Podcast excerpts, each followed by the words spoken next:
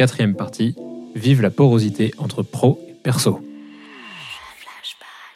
On va passer à une dernière partie qui est peut-être plus euh, rapport pro-perso. Ouais. mhm. Aujourd'hui, comment est-ce que tu concilies ta vie pro, ta vie perso? Mm. Tu as beaucoup de chantiers, j'ai l'impression, la. Ouais, ouais. Comment, tu, comment tu gères Alors ces moi, j'ai toujours euh, beaucoup bossé. Ok. Donc, euh, donc je trouve qu'aujourd'hui, euh, c'est assez, c'est fabuleux ce qui se passe parce que, euh, alors, je vais peut-être choquer euh, certaines personnes, mais euh, il y a une telle porosité. euh, la porosité aujourd'hui entre perso et pro, elle est beaucoup plus facile, elle est beaucoup plus fluide, elle est beaucoup plus simple. Donc, euh, en fait, euh, moi aujourd'hui, euh, le fait qu'il y ait ce- ce- cette, euh, porosité ne me gêne pas. Euh, au contraire, je trouve qu'elle est beaucoup plus facile qu'avant.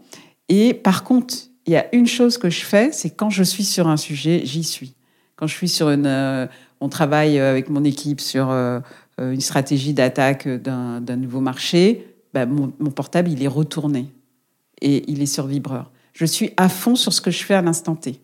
Voilà. Mais par contre, euh, après que pendant mes vacances je gère un truc ou que ce soit euh, pour quel moment, ça ne me gêne pas. Mais par contre, vis-à-vis de mon équipe, je, suis, je fais très attention. Je leur envoie pas de mail le week-end. Voilà, je, je suis respectueuse de ça. Mais moi, à titre personnel, euh, je, je ne veux pas le gérer comme quelque chose qui me submerge et qui fasse que Mhm. je suis tout le temps à réagir en, euh, ben, en retournant mon portable et en étant à fond ce que je fais quand je suis avec mes, mes enfants, quand je suis avec, euh, quand je suis sur un sujet pro ou perso. Je le confirme, parce que nos échanges, en général, quand, quand on échange ensemble, c'est vrai que tu peux répondre trois mois plus tard, mais par contre, une fois que tu réponds, c'est parti Voilà, sur... je- ouais, ouais, tout à fait. On finit, le, on finit le sujet en Ouais, je le prends à, bah, ouais, je prends les sujets à bras le corps, ouais. Mm, mm. Est-ce que tu as un conseil au toi de quand tu as commencé ta carrière 20 ans, 25 ans? Euh, alors, un conseil, moi, je dirais être toujours euh, être curieux, être ouvert, se remettre en cause, et puis euh, ne pas lâcher aussi, et, et su- et aller- suivre ses passions, ses envies, euh, y aller, et pas avoir peur de d'être sur des, des, ch- des- des chemins euh, qui soient pas des chemins euh, classiques. Là, tu penses à... Parce que tu as quand même un parcours qui est quand même... On n'en a pas forcément parlé, mais tu as passé 7 ans à la SNCF, je crois, Oui. 10 ans en conseil, Ouais, tu as ouais. créé ta boîte Ouais, en e-commerce pendant 4 ans. Alors, moi, je ne veux pas dire que mon parcours est parcours idéal, Hmm. mais en fait, je, je, je, pense que tout ce que l'on tout ce que l'on fait peut amener à des opportunités. C'est comme euh, le lean, c'est comme euh, dans le digital, c'est parce qu'on teste, on pense à un truc qui n'est pas du tout celui auquel on pensait au début. Et, euh, et je pense qu'il voilà, il faut, il faut y aller. Il faut, si on a envie de quelque chose, ben, il ne faut pas se dire, bah non, ça, c'est pas. alors, je sors de- d'une école de commerce, alors il faut que je fasse de l'audit ou que je fasse du conseil. Euh, voilà, moi, j'ai fait mon stage d'application euh, chez Colgate Palmolive euh, euh, sur en plus un produit considéré comme très sympa, euh, de l'assouplisseur sur Soupline. Et finalement, bah, je suis allée à la, SNCF, c'était mon premier job parce que j'avais l'impression que je pouvais construire, mais parce que c'est ça mon moteur. D'autres personnes, ce sera autre chose. Comment tu fais ton choix? Parce que c'est très bien, mais il y a des moments où tu vas dire il y a deux trucs dont j'ai envie potentiellement. Ouais, ouais. Qu'est-ce qui, c'est quoi le, le, dé- le dénominateur commun au choix, à ces choix? Qu'est-ce qui fait Alors des fois, quand j'ai deux trucs que j'ai envie, je me dis bon, ça va peut-être le faire, je vais faire les deux. Donc ça, c'est la première chose. Et, euh, et sinon, euh, bah, moi, j'aime beaucoup faire des choses très très différentes. Moi, mon moteur, c'est le matin. euh, Je sais que je vais passer euh, euh, d'une problématique de strate d'acquisition à euh, une, une- une nouvelle expérience hyper innovante euh, et en passant par de, de, de, de l'analytics et, et donc et aussi le fait que je vais apprendre donc je vais Ouais. privilégier ça je pense la diversité le fait que je vais pas m'ennuyer que ça va chaque fois se renouveler et que je vais apprendre je pense que c'est ça ouais. Et dans ton perso, de quoi est-ce que tu apprends aujourd'hui? Qu'est-ce qui te permet de faire cette balance Au niveau euh, perso? Ouais. alors je vais vous étonner en ce moment je suis à fond sur l'éthologie canine Ah, ok. euh, Pardon. ok. J'ai une petite chienne euh, qui a 10 mois. Ok. qui est euh, j'ai voulu un chien primitif, donc une race que je ne connaissais pas, qui est top. Et donc je suis, euh, ben, je pensais, j'ai toujours eu des chiens enfants et je pensais que je m'y connaissais bien en, en chien, et en fait pas du tout. Et euh, Et euh, en fait, du coup, je, je regarde. je passe, quoi, c'est vraiment quelque chose qui me passionne. C'est toujours dans cette envie d'apprendre et aussi de, de, de transmettre, de, de faire progresser ma chienne parce que j'essaie Ouais. de la rendre intelligente. donc, euh, je, je lui fais faire des petits exercices. Et donc, euh, l'éthologie, c'est euh, l'analyse du comportement des animaux. Et on a beaucoup avancé entre avant, comment on éduquait les chiens, et aujourd'hui. Et donc, je, je consomme beaucoup de. Je regarde des tutos, je suis des, des influenceurs, mais experts en éducation canine.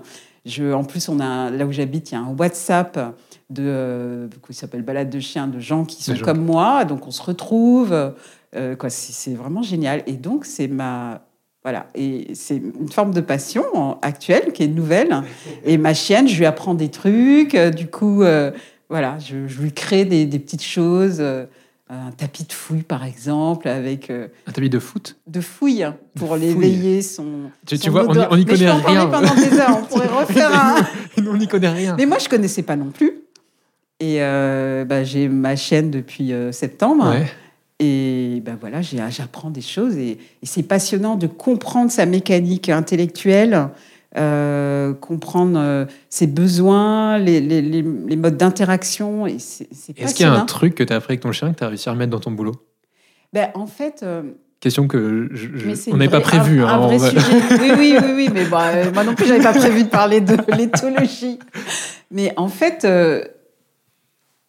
c'est hyper important de comprendre le moteur du chien, sa mécanique intellectuelle et aussi. et, et en fait, c'est pareil avec l'humain.